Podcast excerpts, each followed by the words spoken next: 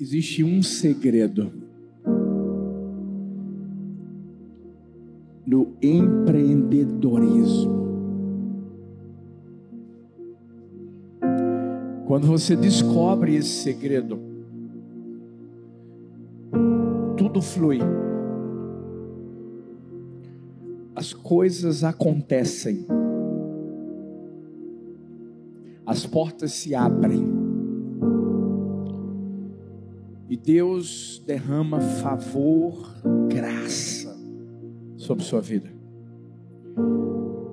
Você tem que entender que o campeão não é você.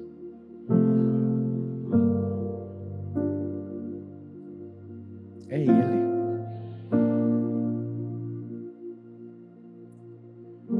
Quando a gente diz assim que tudo é sobre Ele,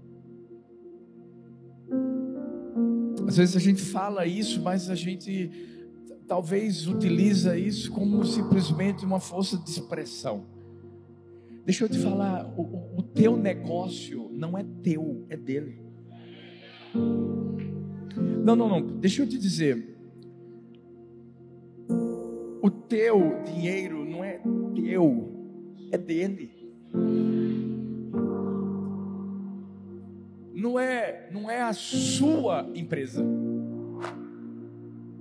É a empresa dele.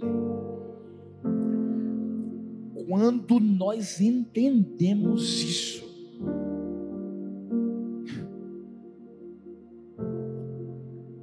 nós vamos colocar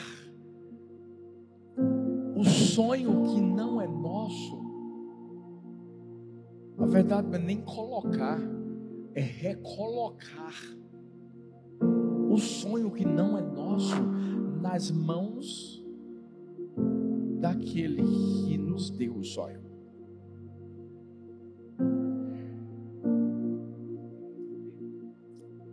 Igreja não deixa de ser empreendedorismo.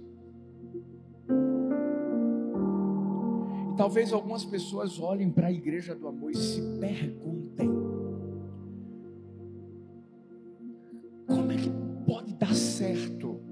você sabe porque eu vou falar isso sem o pastor Arthur ou a pastora Talita.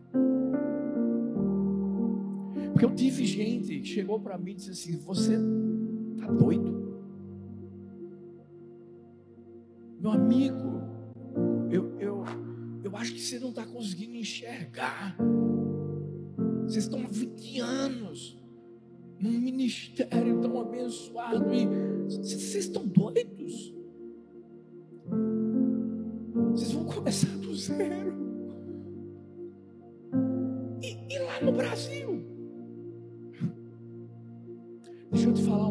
uma coisa. 20 anos atrás, eu entendi esse segredo. Eu não sou Terá, eu sou Abraão.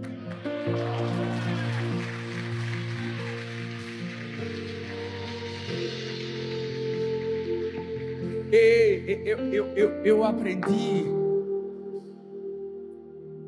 quando a gente ouve a voz que nos guia,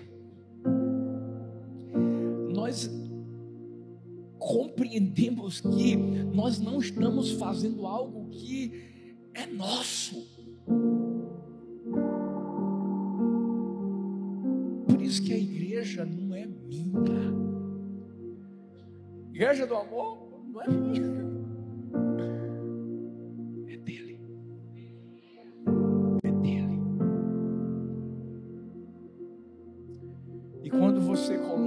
que é dele nas mãos dele, só para que ele entenda que você entendeu. Sabe por quê? Tem muita gente que se torna orgulhosa, boçal, prepotente você faz o quê? Sou empreendedor. Não, não é. E sabe o que essa pessoa começa a fazer? A empresa começa a dar um pouquinho certo, e aí essa pessoa diz: Uau, eu faço acontecer. eu consigo. Eu. E aí é nessa hora que Deus olha para ele como olhou para Nabucodonosor. Diz assim: Vou colocar ele para pastar um pouquinho. Só para ele entender quem ele é e quem eu sou. Mas quando a gente compreende, filhos, eu vou falar uma coisa para vocês. Escuta, o que Deus colocou nas mãos de vocês vai prosperar, vai crescer, vai expandir, desde que você entenda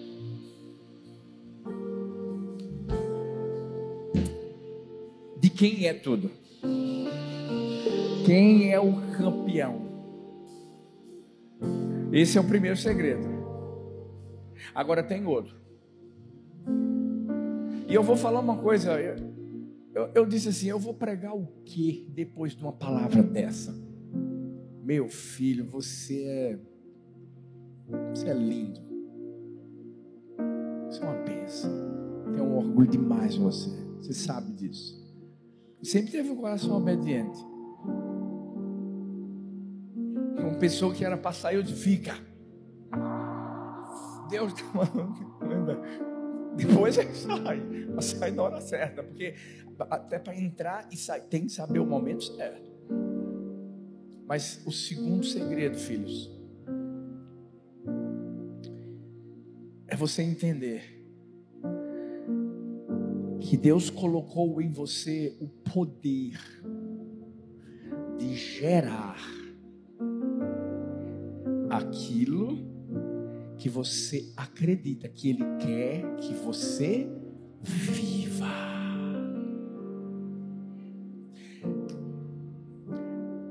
Deus muda o nome Abrão para Abraão. Quê? Abraão significa pai de muitos. Deus queria que Abraão começasse a ouvir isso e ao mesmo tempo a falar isso. Como é seu nome? Abraão. Sarai para Sara. Deixa eu te dizer, isso é, faz parte do empreendedorismo cuidado qual é o nome que você está colocando da sua empresa.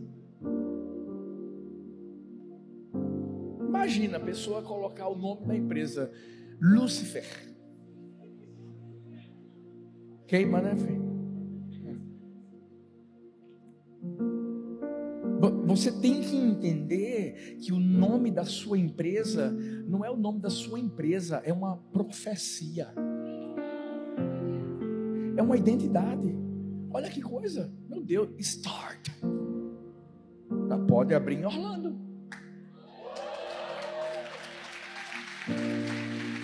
Filho. A outra é italiano. Início.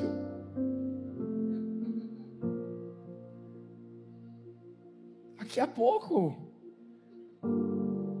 vai vir alfa. Primeira letra, filho. Pega aí. Gênesis. Mas sabe o que é que ele fez? Ele, ele profetizou que Deus estava começando algo. E quando Deus começa, Ele completa. Qual é o segundo segredo? Primeiro, entenda quem é o dono do seu negócio. Segundo, hum, use o poder que Deus te deu. Você não pode chegar na sua empresa para começar a dizer assim: rapaz, é uma desgraça mesmo essa empresa. Escuta, como é que você, como é que você trata os seus funcionários? Hã? Como é que você, como é que você chama eles? Hã? Porque às vezes as pessoas pensam que, ah, pastor, mas é um outro ambiente. Como assim? A gente só vive no ambiente do céu. Eu só, eu só, eu, eu estou no céu toda hora. Enfim. Você tem que entender que a tua empresa é, é, é, é, a, é a atmosfera do céu ali naquele lugar. As pessoas têm que querer trabalhar lá, têm que querer se, se, se sentir bem. Vai para onde? Vou, vou para o meu trabalho. E se sentir empolgado. Para dar o quê? Para dar um só o melhor. Não é? Eu estou imaginando você sentar ali na cadeira da, da Start. Deve ter uma toalhinha quente, alguma coisa, um cheirinho gostoso. O pessoal já deve chegar lá com tudo, um cafezinho. Ou se não tiver, vai botando, filho. Chegar lá. Alegria de você fazer o que você ama. Agora, ó. É por isso que você precisa, como aquele que Deus levantou para cuidar daquilo que é dele. Entenda? Sabe, você tem que começar a profetizar. Meu filhão fez isso. Não vai, o povo vai vir. Ah, não, a gente vai, vai ter muita gente cortando cabelo, fazendo barba. Pinta também, filho. Ó. Você pintou a barba, não? Estar tá linda, viu? Deixa eu falar. Aprenda que aquilo que você profetiza, que você fala, que você declara, é aquilo que você vai viver. Pode celebrar mais forte o nome de Jesus. Bora lá, celebra mais forte o nome de Jesus. Nós te honramos, Senhor. Nós te honramos. Eu estava com saudade de você. Posso falar uma coisa? Eu acho que a gente vai ter que fretar um avião para todo mundo ir para Orlando. Porque eu estou falando sério. Quem vai aqui? Ó, Paulo. Sabe por quê? Deixa eu falar uma coisa verdadeira. E que vocês sem dúvida alguma, nesse momento estão servindo de inspiração. A gente está online aí, ó, para o pessoal de Paulista para o mundo. Vamos celebrar o pessoal que está online, pelo campus online, todo mundo juntinho aqui. Estou de olho em você também. Mas deixa eu falar uma coisa a você. E não deixa de ser uma lição. Quando o que Deus te deu que Deus colocou na sua mão, sai da sua mão e vai para o seu coração. Quem está entendendo aqui? Porque escuta, quando Deus coloca algo, Ele não coloca no coração, coloca na mão. Ele pegou uma vara e deu para, puf, vamos lá, mão. Mas se você pega e coloca no coração, acabou. Acabou. E o que eu tenho percebido lá nos Estados Unidos, claro, não são todos, mas a maioria, eu estou falando de crente. As pessoas vão para lá para ganhar dinheiro. E escuta, você sabe, o problema nunca foi dinheiro. Porque com o dinheiro a gente faz muita coisa. Ó, acabamos de abrir Zona Sul. Tem alguém de Zona Sul aqui, gente? Ah. Agora, quando o amor ao dinheiro reina, acaba tudo. E o que eu tenho percebido é que muitas pessoas elas acordam para trabalhar e dormem para trabalhar. Ganham dinheiro? Ganham. Mas é um dinheiro que é amaldiçoado. As pessoas param de ter amor a Deus param de querer buscar o Senhor, param, param de desejar levar o Evangelho para as pessoas. Eu sei que não tem nenhum desocupado aqui. Eu sei, tem gente que veio para cá, não, nem, nem, nem jantou ainda. Vai ter cantina aqui? Não? Tem cantina? Teve o coffee. Ah, ó, coffee break. Rapaz, o negócio é chique aqui. É paulista para o mundo, né? Tem que ser. Mas deixa eu te falar. Você veio. Você veio. Talvez cansado, talvez tendo que ainda, depois daqui, resolver algumas coisas da, da sua empresa, do seu negócio, etc. Mas você disse assim: Eu vou. E eu vou te dizer uma coisa enquanto você está aqui, Deus está lá cuidando da sua empresa, cuidando dos seus negócios, cuidando de tudo, tudo. Por isso que eu acho que vocês vão ter que ir para lá para a gente dar uma lição no povo. Vamos fazer um pacote. Pegar uma passagem barata. Senta aí no seu lugar em nome de Jesus. Que alegria estar aqui com vocês nessa noite.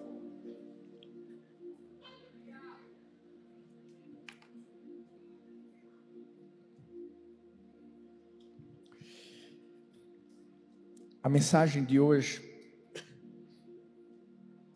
eu oro para que não tenha nada a ver com a sua vida, mas é a arte de sabotar a própria vida. Quem é o nosso maior inimigo?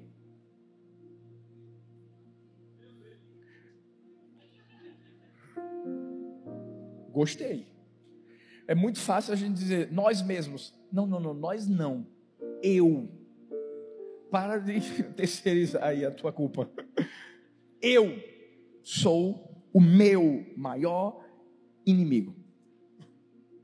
Uma pessoa que se sabota é uma pessoa no, no significado normal, sabotar é você colocar dificuldades contra você mesmo, é, é, é, é dificultar o seu próprio caminhar. Às vezes as pessoas acham que fazem isso de forma consciente. Não, pastor, eu estou sendo realista.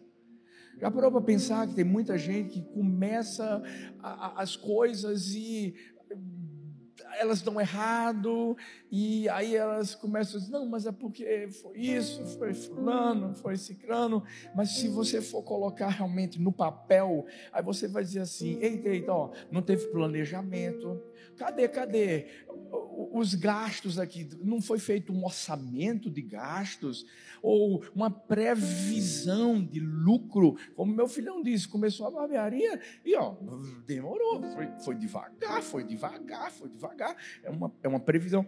E aí você começa a perceber que a pessoa deixou um sonho de lado, porque se auto-sabotou achando que estava sendo realista, mas isso foi feito de forma bem inconsciente.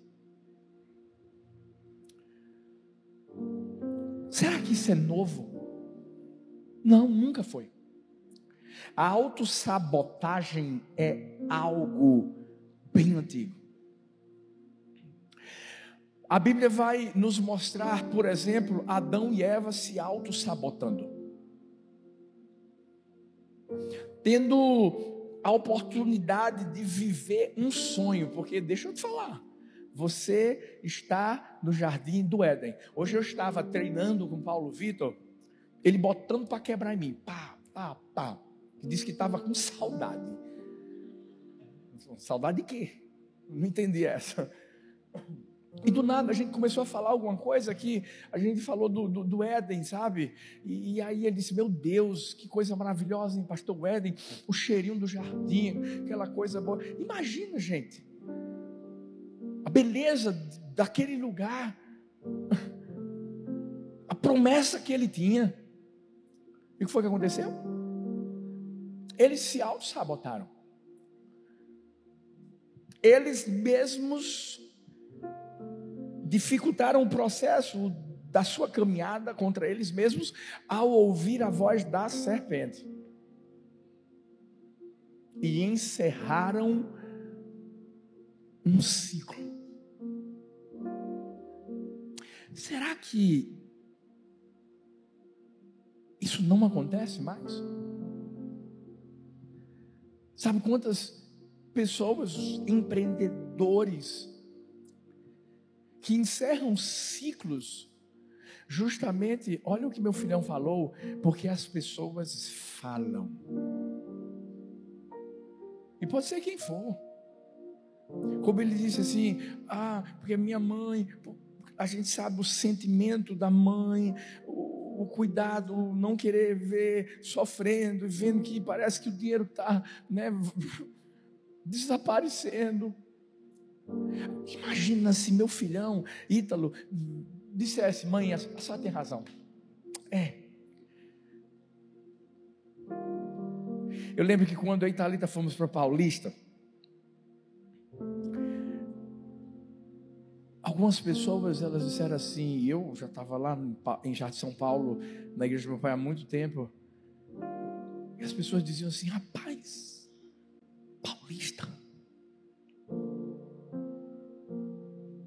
teu pai te levou para bem, bem longe, né? Mandou para um lugar assim bem. As pessoas que começavam a, a frequentar a igreja, e eu sei que na boa intenção de tentar mostrar uma realidade, diziam: é, pastor, aqui o negócio é difícil, porque aqui povo parece que não gosta de buscar Deus. E outra coisa, pastor, ninguém aqui fica pensando em crescer, em estudar, em. Não, não, não, não, não, não. Prepara.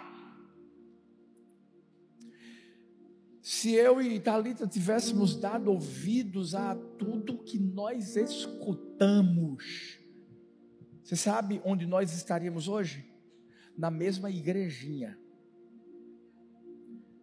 talvez com menos pessoas do que quando nós iniciamos. Eu entendi que a única pessoa que quer que eu me vença é alguém que a Bíblia diz que veio para roubar, matar e destruir. O diabo. Quando a palavra do Senhor afirma essa verdade, o que a Bíblia está falando, porque quem foi que, que fez com que Adão e Eva se auto-sabotassem? O diabo. É o diabo que tenta roubar uma semente que foi plantada no nosso coração. É o diabo que tenta matar um sonho. É o diabo que tenta destruir promessas que Deus nos fez. Eu sei que se hoje você, sabe, tem uma empresa, você é, é, é um empreendedor, é um empresário, etc. Deixa eu te falar uma coisa. Eu, eu sei quem, quem colocou isso no seu coração. E para muitas pessoas pode parecer uma loucura. Ah, pastor, eu tenho um sonho, sabe? Eu, eu sou muito boa, muito boa em fazer doces e tal, isso, aquilo, outro. E aí alguém vai chegar para você e vai dizer assim: Você já viu a quantidade de gente que faz doce? Não, o problema não é fazer doce. O que você tem que entender é que não é o doce em si, é o sonho que Deus colocou no seu coração. É no seu coração. não é o, o seu doce, é o doce. Quando a gente começa a, a, a entender que o diabo tenta, através da autossabotagem, roubar a alegria que Deus está colocando no nosso coração. Porque isso não é só em relação a um empreendedorismo, uma empresa, é em relação a, a, a tudo. A, pessoa dizer assim: ninguém na minha casa é, se formou na faculdade, eu vou ser o primeiro. Eu, você, ninguém nunca viajou de avião, pode parecer uma coisa simples. Eu vou ser o primeiro. Ou seja, o diabo, ele é um ladrão da alegria que Deus quer depositar dentro de nós. Filhos, escutem.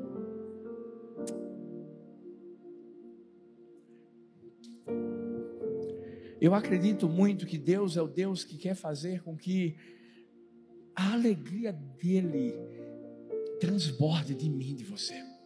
Porque eu vou falar uma coisa: a melhor coisa do mundo é você ouvir um testemunho de alguém, ver como foi que tudo começou e ver como Deus está permitindo que esteja agora. Eu estava ali, eu estava ali ouvindo meu filhão aqui, meu Deus, eu estava doido para agarrar ele.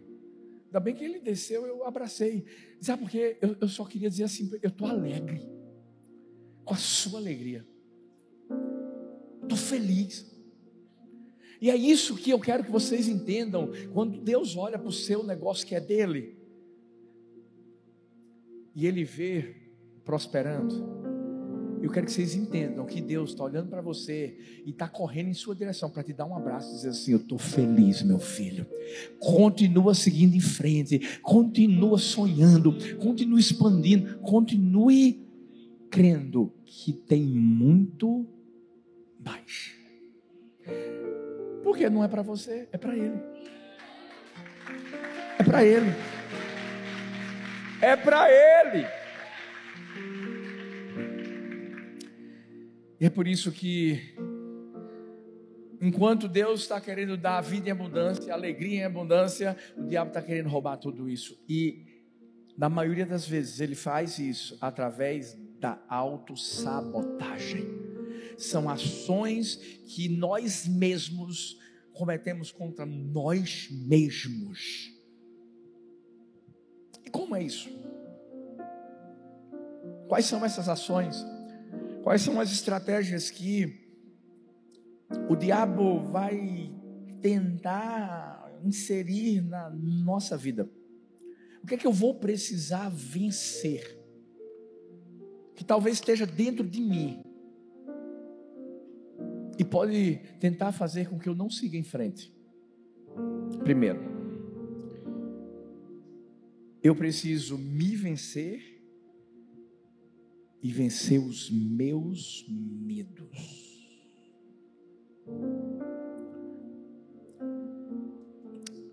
A Bíblia vai falar no livro de Salmos 55, a partir do versículo 3. Diante do barulho do inimigo, diante da gritaria dos ímpios, pois aumenta o meu sofrimento, e irados mostram seu rancor. O meu coração está acelerado, os pavores da morte me assaltam, temor, tremor me domina. O medo tomou conta de mim. Então eu disse: quem dera eu tivesse asas como a pomba, voaria até encontrar repouso. Sim, eu fugiria para bem longe, e no deserto eu, eu teria o meu abrigo. Eu me apressaria em achar refúgio longe do vendaval e da tempestade. Davi. Você sabe todos os medos que ele enfrentou na sua vida?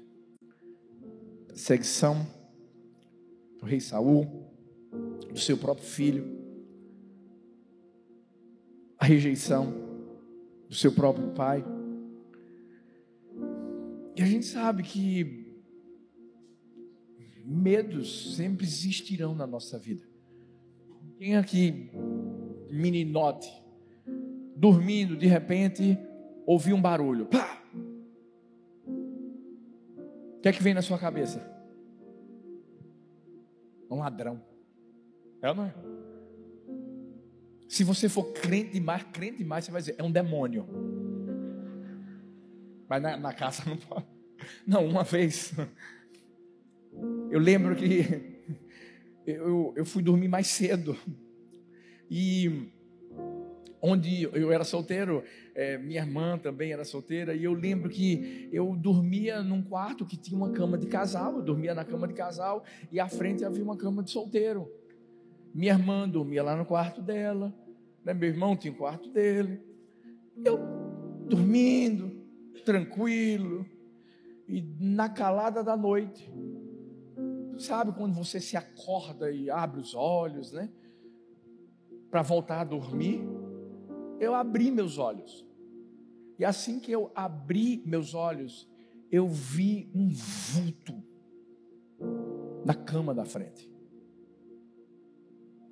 Eu confesso que eu pensei que tinha sido porque eu tinha acabado de abrir os olhos, porque acontece isso, né? Podia ser a sombra de alguma coisa.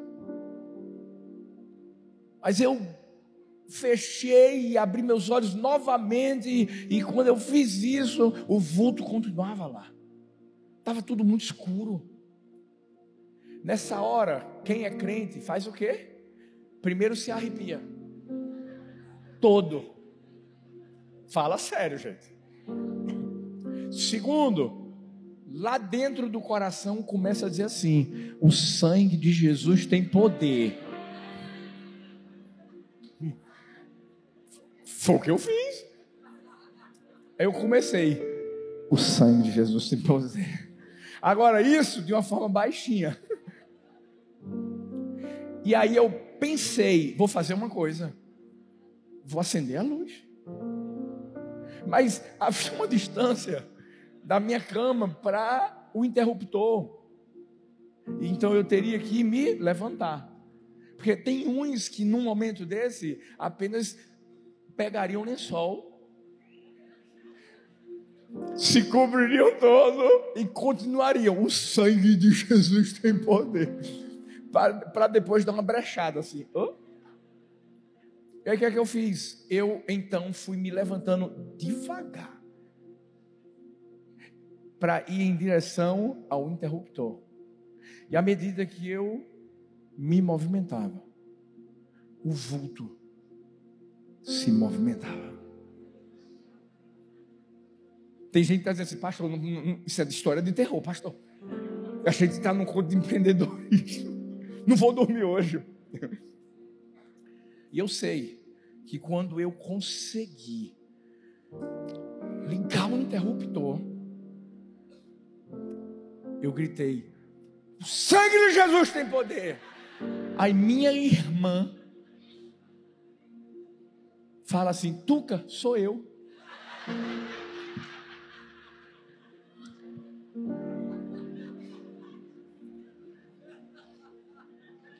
Podia ter avisado antes, não era? Queria que eu tivesse uma, uma experiência sobrenatural. Todo mundo já passou por momentos de medo. Duas vezes lá na nossa casa, lá em Orlando, apareceu uma cobra. Ninguém ama cobra aqui, né, gente? Por isso que eu até entendo, o Ítalo acabou a carreira dele não, deixa para lá. É.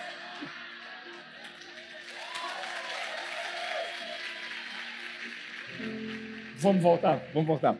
Então, como eu estava falando, ser duas cobras lá, do, do nada. Não sou fã de cobra, não. Ia dar um medinho, né? Sei. Eu acredito que não tem nenhum homem que tenha medo de barata aqui. Panda? Adálvaro? O que, é que eu quero dizer com isso? Uma das formas de a gente se auto-sabotar vai ser por intermédio do medo. Porque terá parou. Será que foi o medo? O medo de ir para um lugar estranho. O medo sempre vai existir. O medo é um substantivo masculino. Você vai encontrar no dicionário mostrando que ele é um estado emocional que é provocado pela consciência que se tem diante de um perigo. Sabe, eu não estou falando que diante do perigo a gente simplesmente vai lá e puf, age como uma criança. Tem criança que não tem noção do perigo. Eu lembro quando Sara era pequenininha, a gente estava tomando banho de piscina em um lugar. Eu com ela na mão, porque ela não sabia nadar ainda. E o que é que ela queria? Queria nadar. Eu lembro que ela subia na borda da piscina para pular. Aí eu dizia: Pula, papai. Eu estou aqui. Ela: Não, não, não, não, não. Eu sei nadar. Aí eu disse: Filha, papai vai te pegar porque você ainda não sabe nadar. Ela dizia: Não, não, não, não. Eu sei nadar. Aí eu disse assim: Ela não tem noção do perigo. É uma ausência de medo. Eu disse: Eu vou então dar uma lição para ela. Eu disse: Você não quer que o papai te pegue? Disse, não. Eu, tá bom. Se fosse mãe, mãe não faz isso. Mas como é pai, é pai que impulsiona. Eu me distanciei dentro da piscina. E eu disse: pula. E ela empolgadíssima. Foi e pulou. Aí, quando ela pulou, começou a se afogar. Ah, três segundinhos, cinco segundinhos. Não faz nada. Eu sei que quando eu a peguei, e a levantei, ela estava. Estava pior do que isso. E aí eu disse para ela: Tá vendo, papai? Você ainda não sabe nadar. Ou seja, medo vai existir, vai. Mas até para o medo e para o perigo você tem que se preparar para ele. Você não vai ser uma criança. Você sabe que para começar algo, ó, vê que coisa linda, gente. Ele disse assim: vou começar, mas eu vou pagar minhas dívidas. Está começando certo. Fazendo a coisa certa. Por quê? Porque vão ter outras, né, filho? Sempre tem. tem chega boleto lá, chega. É desse jeito. A sua empresa também dá um medinho de dizer assim: meu Deus, será que vai dar? Não vem na sua cabeça? Vem! Mas você tem que entender que isso não pode fazer você se auto-sabotar. O que tem que acontecer é você pensar assim: vai ter o perigo. Mas quem foi que me disse que podia pular? Você está entendendo? Porque eu vou te falar, mesmo no perigo e no medo, a gente tem um pai. Eu não disse que a empresa é dele, que o seu negócio é dele. Escuta, a gente tem um pai. Filhos, deixa eu falar uma coisa, isso, isso é para a igreja, é para a igreja em si. A gente, a, gente, a gente inaugurou uma igreja agora. Se você me perguntar como é que foi isso, eu vou dizer, foi Deus, porque você sabe que foi Deus. Você sabe o padrão da igreja do amor, né? Ar-condicionado, cadeira, tanta coisa, som, tudo melhor. Deus. Sabe que, sabe que gente, a igreja do amor é uma igreja que mergulha na piscina, sabendo que tem um pai que vai segurar. Tem um pai que vai segurar. Por isso que o medo pode se tornar um artifício para nos proteger. É quando você diz assim, e não tem nada de errado em você falar para Deus. Moisés disse: Deus, eu estou com medo, porque eu sou gago. Eu estou com medo, porque eu não sei qual vai ser a reação desse povo. Eu estou com medo, porque, e se me perguntarem quem foi que te mandou? Josué tinha medo. Porque, escuta, se você não tem medo, meu amigo, é porque você já está no céu. É porque você não é humano. Todo mundo tem medo aqui. Do, do, do teu negócio dar errado. Tem, claro que tem. Mas, mas escuta. Ele pode se tornar um artifício para nos proteger quando a gente entende que o mesmo Deus que falou para Josué Bora. Não temas. Não tenha medo. E isso de forma repetitiva. O mesmo Deus que chega para Moisés para mostrar: a minha presença vai com você. Vamos lá, eu vou fazer. É o Deus que quer que nós também temos a convicção da mesma Por isso que eu comecei dizendo, perguntando: quem é o, no, quem, quem é o nosso maior inimigo? Eu. Eu e o meu medo. Quando nós colocamos o nosso medo nas mãos da pessoa certa. Porque sabe como é que a gente faz para cada igreja que nasce? Eu, eu digo para Deus: Deus, ó, o Senhor está vendo como está Mogi, o povo está sendo alcançado o senhor está vendo como está Uberlândia? Olha, o povo está sendo alcançado. Olha, o senhor está vendo como está tal lugar? O povo está sendo alcançado. O senhor também está vendo a conta, não está? O senhor sabe tudo que a gente vai ter que comprar, não sabe? Tem um negocinho chamado aluguel. Na verdade, o que eu quero te dizer é que Nós temos um pai que a gente pode falar para ele qual é o medo que você tem em relação à sua empresa. Qual é? Qual é? Sabe, meu filhão disse para Deus: Deus, eu tenho famílias, eu tenho medo de não conseguir abençoar a vida dessas famílias. Fala para ele.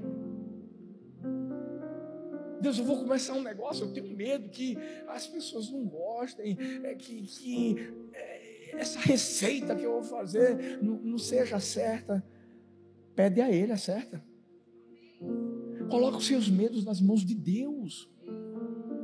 Porque quando você tira das suas e coloca nas dele, o medo se transforma em ousadia. Ah, não, você não pegou.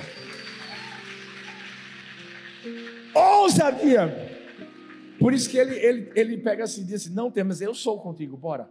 Seja forte, seja corajoso. Bora! Você está pensando que a gente foi lá para Orlando sem medo? Como é que é? Oxi, uma cultura diferente.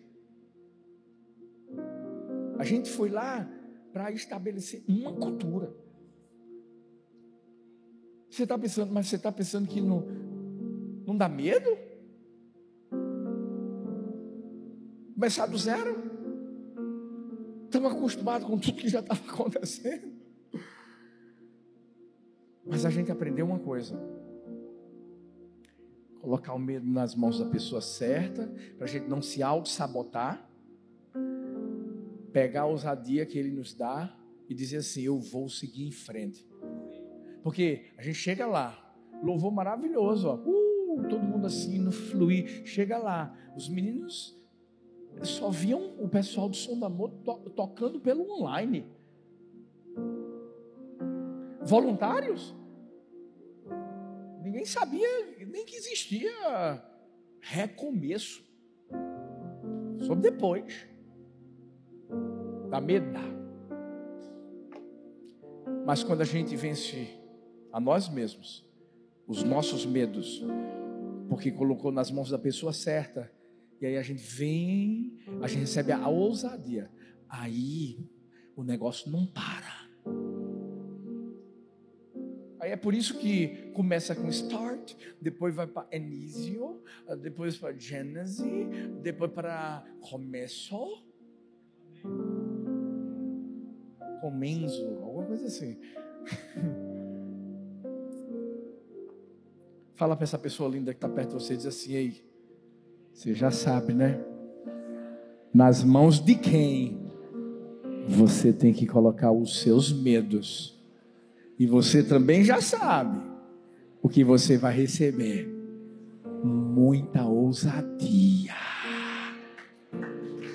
Muita ousadia.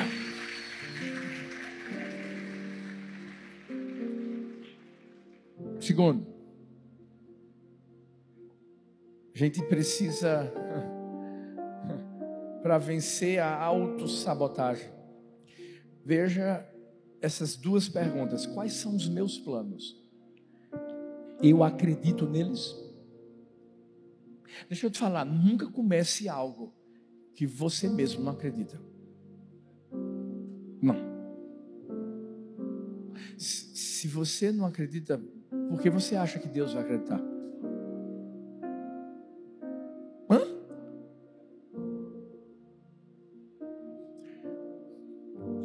Provérbios 16, 1 do homem são as preparações, os planejamentos do coração, mas do Senhor vem a resposta da língua, a resposta certa. Quais são os seus planos? Primeiro, você pode se auto-sabotar Sabe por quê? Porque nem planejar você planeja. Você acha que empreender é atirar no escuro? Pei! Não, não. Meu filhão começou dizendo assim: a tua empresa tem que ter uma identidade. Você tem que fazer algo que você sabe que é o seu ponto forte. Talvez você está aqui, ó, fazendo uma coisa que não é o seu ponto forte e por isso que está dando errado. Meu filhão disse que até para desistir tem que ter responsabilidade. E a verdade é que é, é, é não é desistir no sentido de ah, vou, não, é de você entender que você nunca devia ter começado. Agora, quando você aprende a planejar, entendendo que a resposta certa sempre vai vir da parte de Deus. Você vai ver os planos que estão no coração de Deus se tornarão os planos do seu coração que vão dar certo. Porque Terá parou no meio do caminho. Que bom que você trouxe essa palavra, filho. Engraçado, Terá não acreditou nos planos de Deus, mas Abraão acreditou.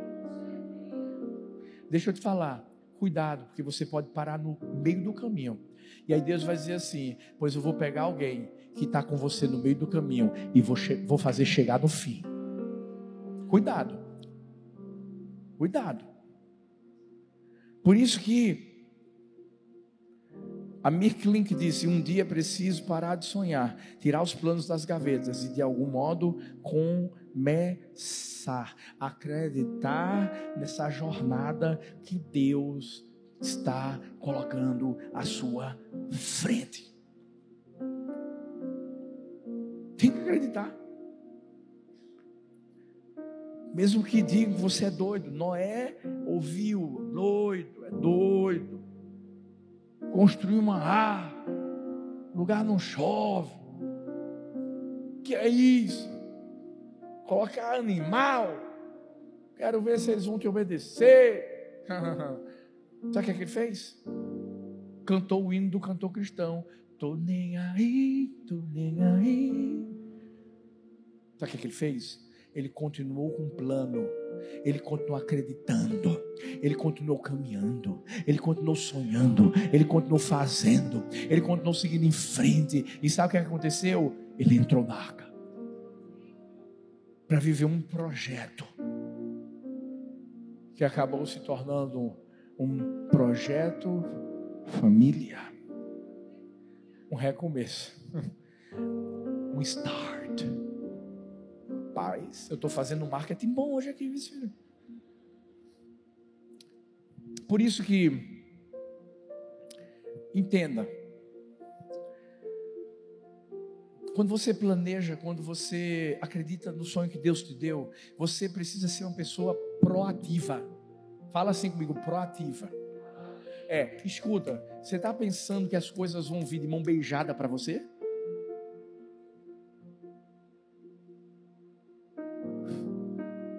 Você está pensando que você vai ficar de joelho o tempo todo e só dizendo, é Deus, vamos lá, manda, manda, manda. Existe a parte mais importante que é essa, a espiritual, você orar, você colocar nas mãos de Deus, porque às vezes as pessoas, a gente contando, é, é, pensam que, ah, pastor Arthur olhava para as cadeiras vazias e dizia: Seja bem-vindo, Deus abençoe. Olha as multidões, olha glória a Deus, que maravilha que você veio, Deus abençoe. E de repente, uau! Não. Deus começava a dar estratégias, a gente não tinha célula nessa época, não. Mas a gente, um irmão disse assim, pastor, eu vou fazer um negocinho assim, convidando, vamos, vamos botar, colocar debaixo da porta de todos os prédios aqui de Maraguapinhão. Eu, eita, bora! Naquele sol abençoado de paulista. Bora! E aí Deus começava a colocar coisas no nosso coração para para de alguma maneira sairmos das quatro paredes. Teve um dia que a gente disse assim: bora fazer um culto lado de fora. Não, não, como assim? É, do lado de fora. Bota as cadeiras do lado de fora. Não era aquele culto relâmpago, não, sabe? Que ainda fazem? Faz, né? Mas eu simplesmente desejei fazer, sabe? As pessoas entenderem que tem uma igreja aí, ó. ó a gente foi para fora. Aí Deus começou então já a dizer assim: Ah, vocês gostam de ficar do lado de fora, né? Vou preparar uma quadra. A gente faz os planos, mas a resposta certa vem dele.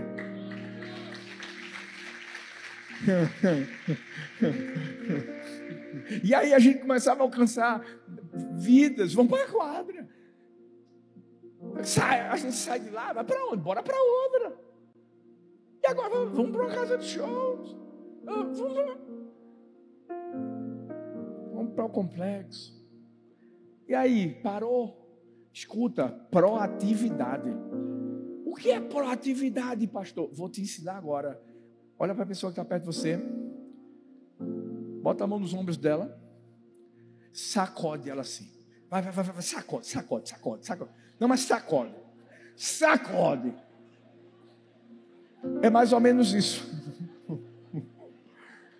Proatividade é você se mexer, meu filho. Simples assim. É você entender que vai ter a parte de Deus, mas vai, vai ter a sua. Vai ter que arregaçar. Eu estou lá em Orlando, meu amigo. Ei, eu estou lá indo fazer supervisão. eu estou me encontrando com um para poder discipular. É isso aí. Estou ligando. É. Estou chegando junto. E deixa eu te dizer. A gente está numa igreja lá. Mas eu já estou ro rodeando a terra. Vou no corretor para dizer assim: tem algum lugar aí que futuramente a gente possa comprar? Porque eu creio que a gente vai comprar.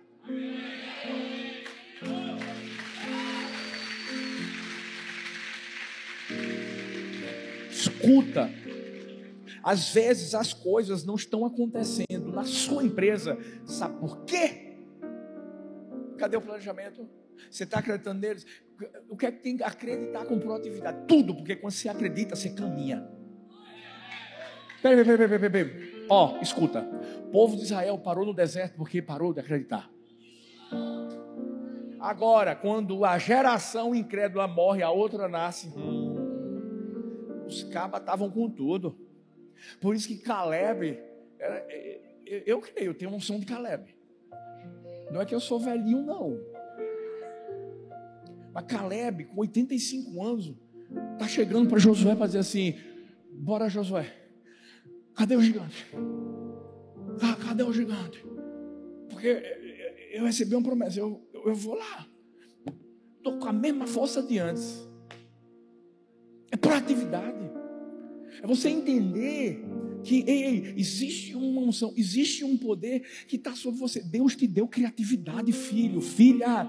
Ei, Deus te deu estratégias. Ei, Deus depositou em você o seu melhor amigo, o Espírito Santo.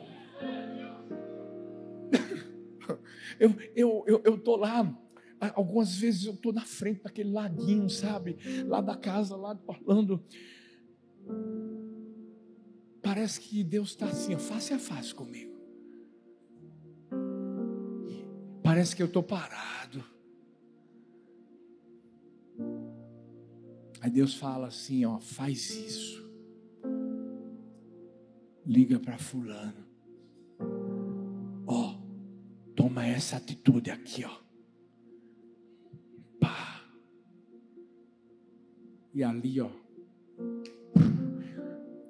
nesses meses, primeiros meses, pense numa guerra. Pense numa batalha espiritual, porque a gente está se levantando contra uma cultura. O diabo está. Quando eu digo que ele está furioso aqui, vocês não têm ideia de como ele está lá. Mas bem fora também de Orlando, em nome de Jesus.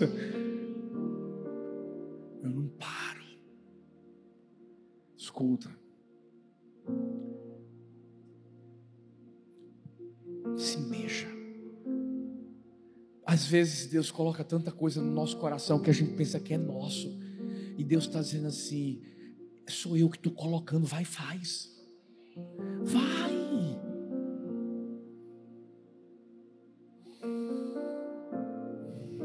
E em último lugar,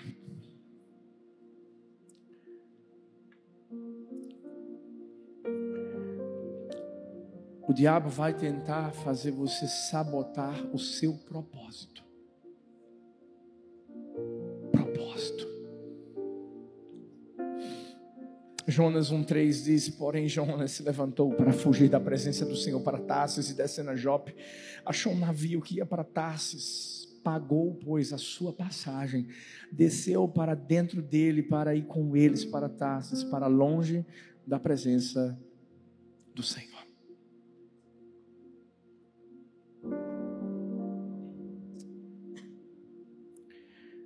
Todo mundo nasce com um propósito. A sua empresa, a empresa que Deus te deu, é um propósito. Tudo que a gente vive na nossa vida tem um propósito. E quem não consegue entender isso se torna um, um, um barco à deriva que não sabe para onde você está indo. E eu vou falar a maior tristeza de uma pessoa é viver a vida e não cumprir o seu propósito. E é isso que o diabo vai tentar fazer. Ele vai, vai tentar fazer como fez com Adão e com Eva. Havia um propósito de estarem no Éden, havia um propósito, um propósito, mas o diabo foi e destruiu aquele propósito. A verdade é que o diabo pensou que tinha destruído. Porque quando a Bíblia diz que Deus faz com que todas as coisas cooperem para o nosso bem, por causa do erro de Adão e Eva. Olha eu aqui, eu, eu e você aqui. Justificados pelo sangue de Jesus, salvos pela graça, por causa do sacrifício de Jesus na cruz, Cordeiro de Deus que tira o pecado do mundo. Mas, ei, não seja terá Terá deixou de viver o propósito. Abraão é que teve que dar continuidade. O diabo vai tentar fazer com que eu e você paremos no meio do caminho. Ele vai tentar fazer com que a gente haja como Jonas. É para ir por aqui, ó. Eu vou dizer uma coisa a vocês, meu Deus. Eu já falei isso antes, mas eu, eu quero que você entenda bem o quanto a nossa ida lá para os Estados Unidos é um propósito. Se você falasse para mim, quer que eu vá no seu lugar? Vai. Vai com Deus.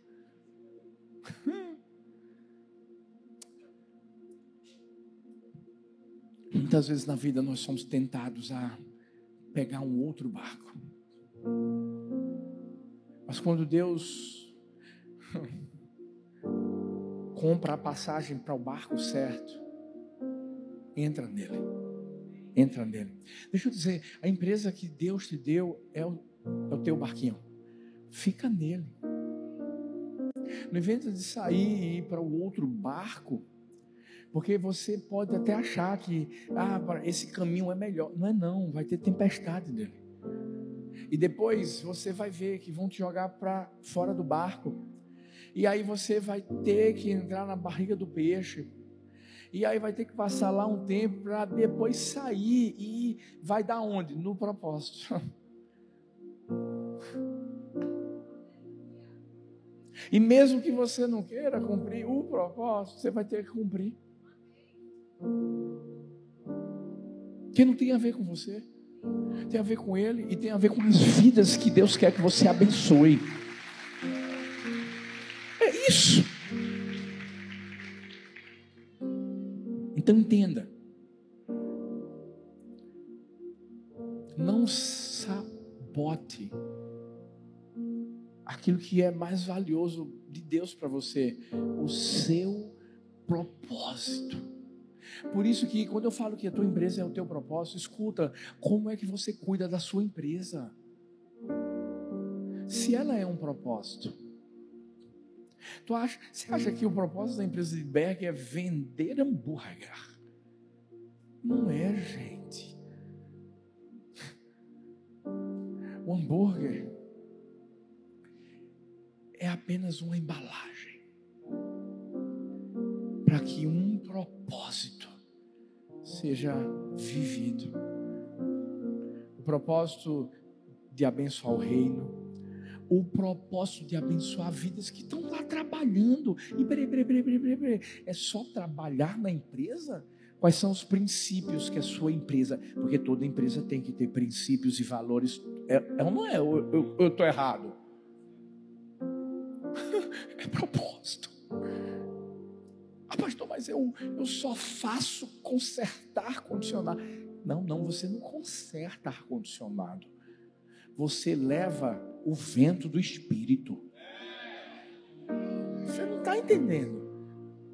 Lá em Orlando tem uma, uma, uma, filhota que é líder de célula e que ela limpa casas. O propósito é limpar a casa. Que limpar a casa que nada. O propósito é limpar o coração. Certa vez ela estava entrando numa casa e viu que no carro tinha uma senhora, uma mulher que estava chorando, lágrimas, lágrimas. E ela ia entrar na casa, o Espírito Santo de Deus disse assim: vai limpar lá primeiro. E ela chegou no carro da pessoa e disse: me perdoa. Eu, eu te incomodar, eu não sei o que você está vivendo. Mas eu só quero que você saiba que tem um Deus que enxuga suas lágrimas. Começou a evangelizar aquela mulher. E aí aquela mulher começou a abrir o coração para ela, falar da situação que estava vivendo com a filha. Pá. Aí ela fez assim: vamos fazer uma coisa? Eu quero te ajudar mais. Lá na minha casa vai ter uma célula, numa sexta-feira. A gente vai estar reunido com alguns amigos. Você poderia ir? Ela, eu vou. Onde é que essa mulher está hoje? Marcelo, na igreja do amor. A filha sendo transformada.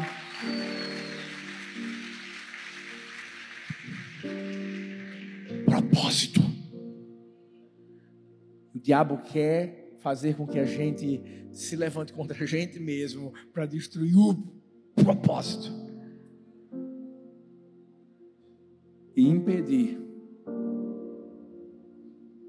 que tantas vidas sejam abençoadas. O que, é que o diabo estava tentando fazer em relação a Jonas? Impedir que uma cidade, deixa eu te falar, você não tem ideia da, da quantidade de pessoas que você está abençoando através daquilo que Deus te deu para empreender. Pastor, eu só faço fazer unha.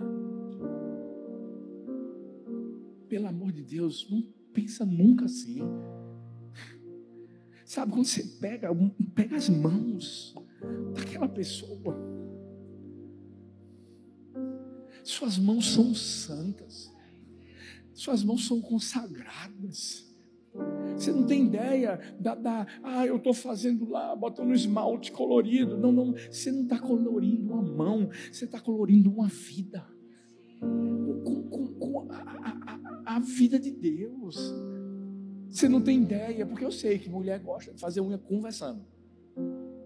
E você é diferente, porque você não fica fofocando. Deus está falando aí, meu. Às vezes você está lá, mexendo na unha da mulher, de repente ela vai começar a abrir o coração para você. Aí vai dizer assim: É, eu sei, filha, é com você mesmo. Deus, Deus usa você desse jeito e você tem que entender que é um ministério, é um propósito. Porque as pessoas se abrem para ela.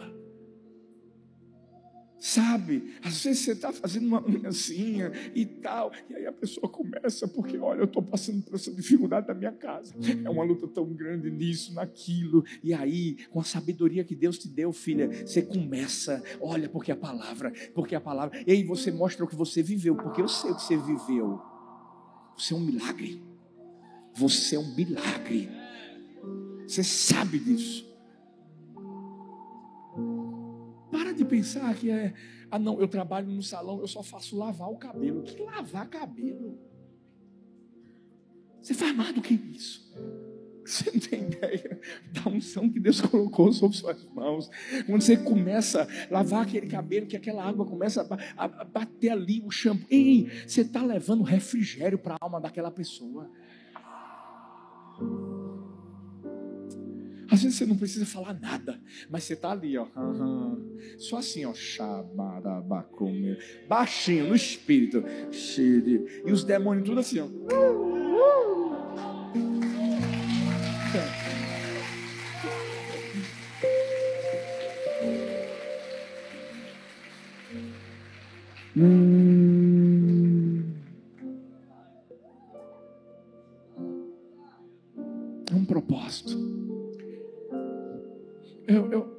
Falar para encerrar e para você entender melhor o que eu estou falando.